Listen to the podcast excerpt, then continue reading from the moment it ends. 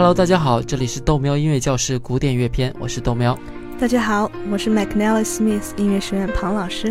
今天是豆喵音乐教室第二十一期正式节目。豆喵音乐教室是一档老少咸宜的音乐营养类节目。如果大家喜欢这档节目，请转发节目并给我点赞。如果有什么意见，请在节目下方直接留言，我们会积极做出改进。庞老师会带你了解专业有趣的古典音乐知识。另外就是我们从六月到八月三个月间，节目调整播出时间，改为每两周更新一次。原因是暑假庞老师巡演太忙。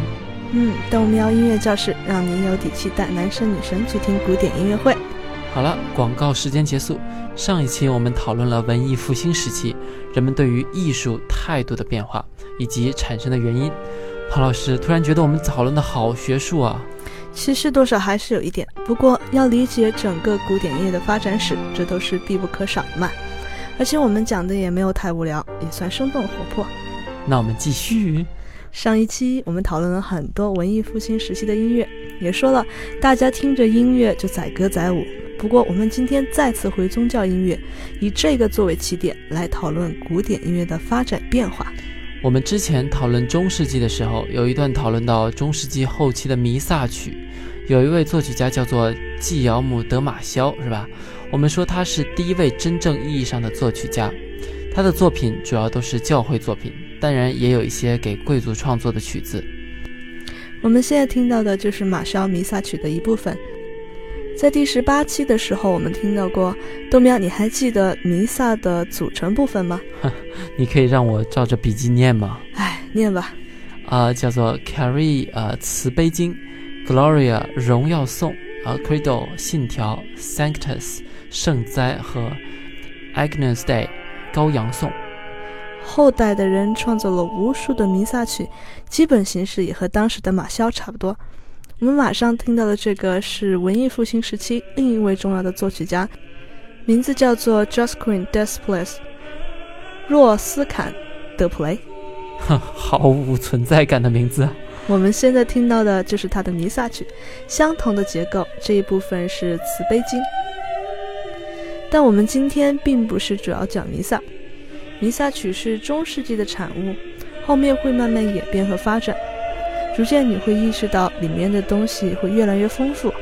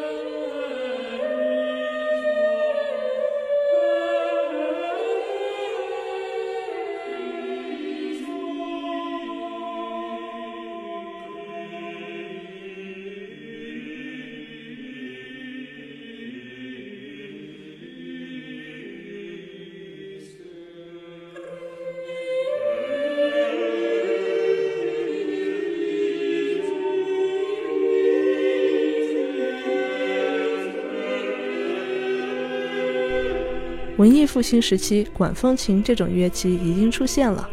正如我们之前说的，中世纪时期也已经有管风琴了。但是由于很多原因，一些教堂并没有那种超大的大型管风琴，很多教堂并不会用管风琴来当做他们最重要的乐器。即使有，也是小型的管风琴。这一点和后面巴洛克时期可以看到有所不同。并不是说管风琴和教堂无关，只是还没有发展到那个阶段。就是说，呃，这种黑科技还没有发展到家家户户都可以用的状态，就像是笔记本电脑的普及，也是电脑发明了好几十年后才有的。嗯，差不多。也有些教堂就是不想用那种大型的管风琴，当时罗马的西斯廷教堂就是一个例子，那里至今没有一台大型的管风琴。它直到今天也是梵蒂冈罗马教廷的重要教堂。呃，就是米开朗基罗在里面画画的那个教堂。没错，能说出画的名字吗？一幅是《创世纪》，一幅是《最后的审判》。是的，米开朗基罗从1508年到1512年，在梵蒂冈的西斯廷教堂天花板之间画了总共有一千一百平方米的画。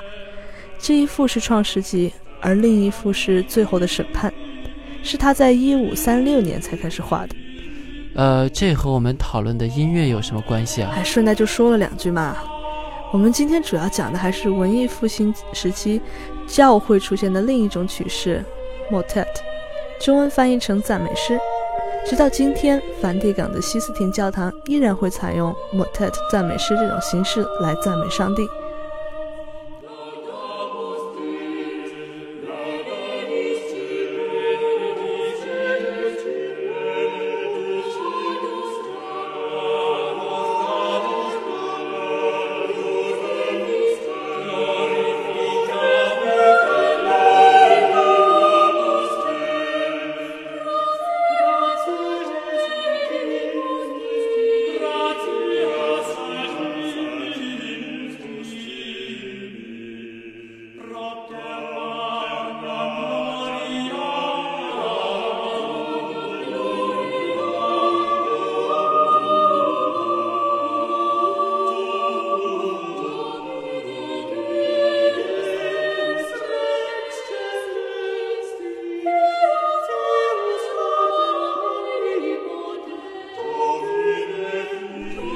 在听一首赞美诗之前，我们来了解一下刚刚说过的 Josquin des p l a s 若斯坎德普雷。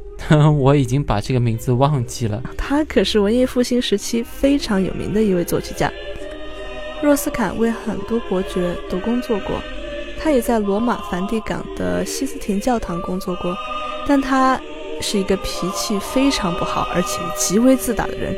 如果有人唱作他的歌，他就会当场大发脾气。除此之外，他也是一位作曲界的奇葩，因为只有他在想作曲的时候，他才会作曲。嘿嘿，这种人居然也可以混得开哦，厉害吧？而且他向老板要的工资比那些稍逊一筹的作曲家们要两倍之多。这么夸张？有才就是任性嘛？当时的人把他和米开朗基罗相比，他们都是自己领域的精英，而且也没有遇到过敌手。有趣的是，在当时的西斯廷教堂里，米开朗基罗的画和若斯坎的曲子都可以在同一时间被享受到。不过，米开朗基罗的名字可是流传千古，而这位若斯坎到今天就变得完全没有存在感了。艺术就是这样，若斯坎基本上什么曲都做过，但他最拿手的就是这个 motet 赞美诗。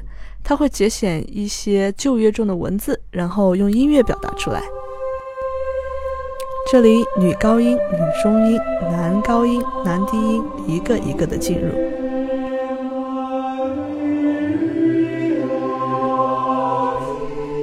我们现在听到的这首就是若斯坎的《致玛利亚》，也叫圣母颂 （Ave Maria）。但是这可不是巴赫版的圣母颂，巴赫要比若斯坎晚上好几百年呢。这首曲子运用了模仿复调的手法，英文叫做 imitation。你可以听到唱出第一句之后，后面不久同样的旋律就跟上来了，这种就叫做模仿复调手法。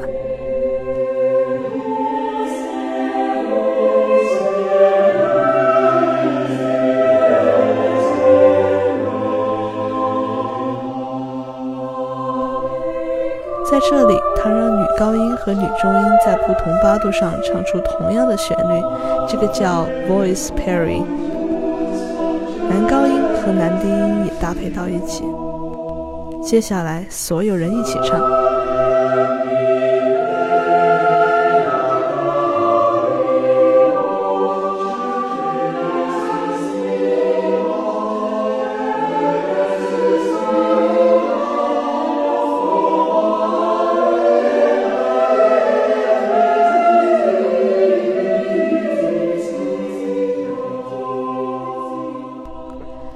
豆喵，你还记得我们之前讨论音乐的肢体吗？这是哪一种肢体？这种一定是复调肢体，没什么好说的，四个声部的复调。嗯，这首曲子也是非常明显的体现了文艺复兴时期的音乐风格。文艺复兴时期的艺术风格很多都是平衡而且对称的，比如一些圆顶的教堂，或者现在有很多那种等腰三角形门楣的建筑，甚至拉斐尔或者雷奥纳多的画里面都可以找到很多三角形的这种结构。所以这个时期的音乐风格很多也都是对称的，这首曲子也不例外。前面一节是两句歌词，中间四节每节四句，后面又是两句歌词。呃，我是听不出来。的确很难从曲子中听出来。一会儿结束的时候，我还会讲一遍。现在你只要记得文艺复兴的曲子特点就是对称，而且平衡感很强。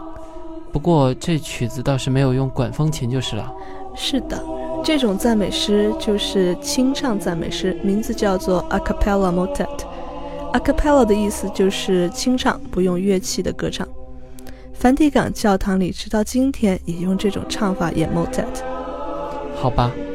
这样又到了我们即将结束的时间了，欢迎把我们的节目分享到你的朋友圈，让更多的人都可以听懂古典音乐。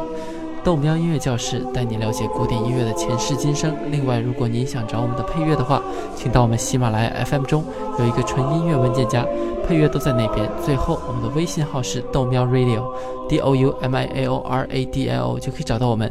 届时您可以在上面直接留言给我们。是的，同时也要记得关注微博 McNally Smith 音乐学院庞燕。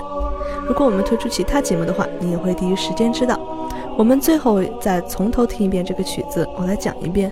另外，其实文艺复兴时期，男生和女生是不能在教会里合唱的，所以我们刚刚听到的所谓女高音、女中音，其实在那个时候，有时是由一些声线还没成熟的小孩子唱的。拉丁语里面一开始表示不同声部的词是不分男女的，但后来渐渐指定了性别。中文也就这么翻译了。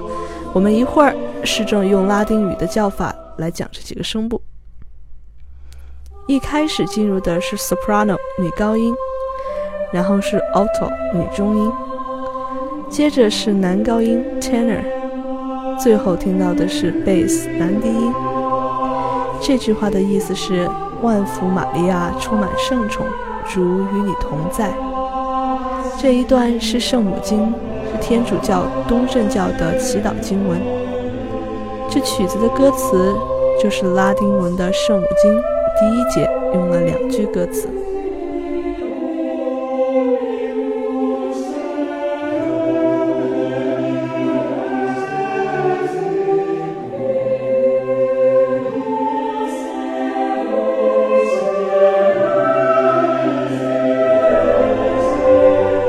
这里，第一节结束，开始了第二节。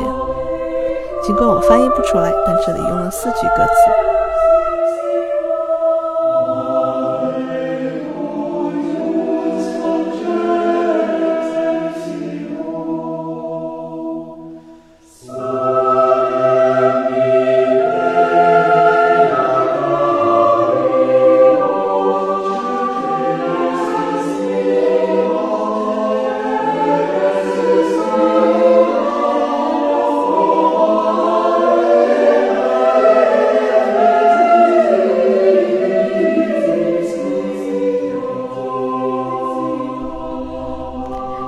第二节结束，开始第三节。不过音乐形式上重复了第二节，也是四句歌词。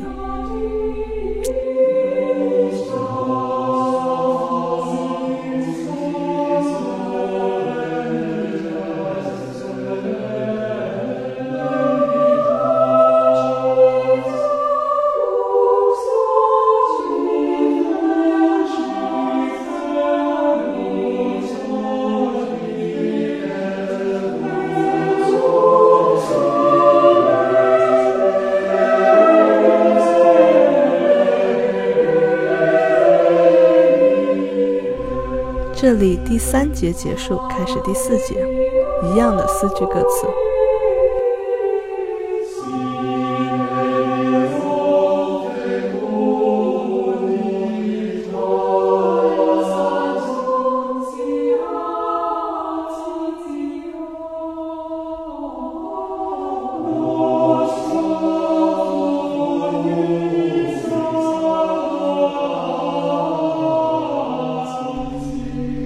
第四节结束，开始第五节，四句歌词。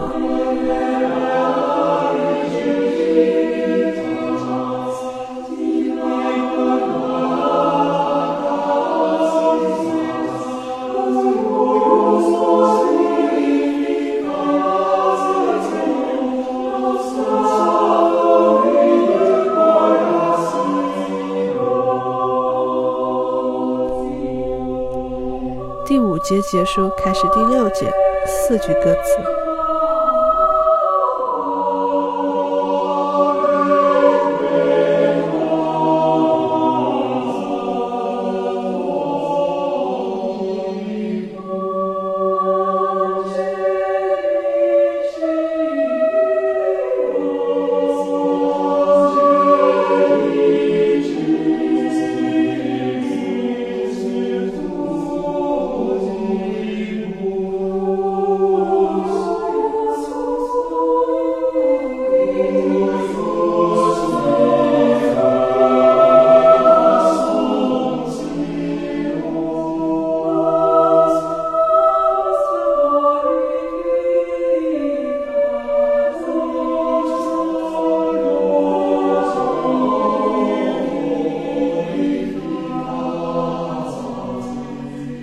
后这一节是两句歌词，最开头一节两句歌词，最后一节两句歌词，中间四句歌词，一共六节非常对称，前后呼应，这就是非常典型的文艺复兴时期的作曲风格。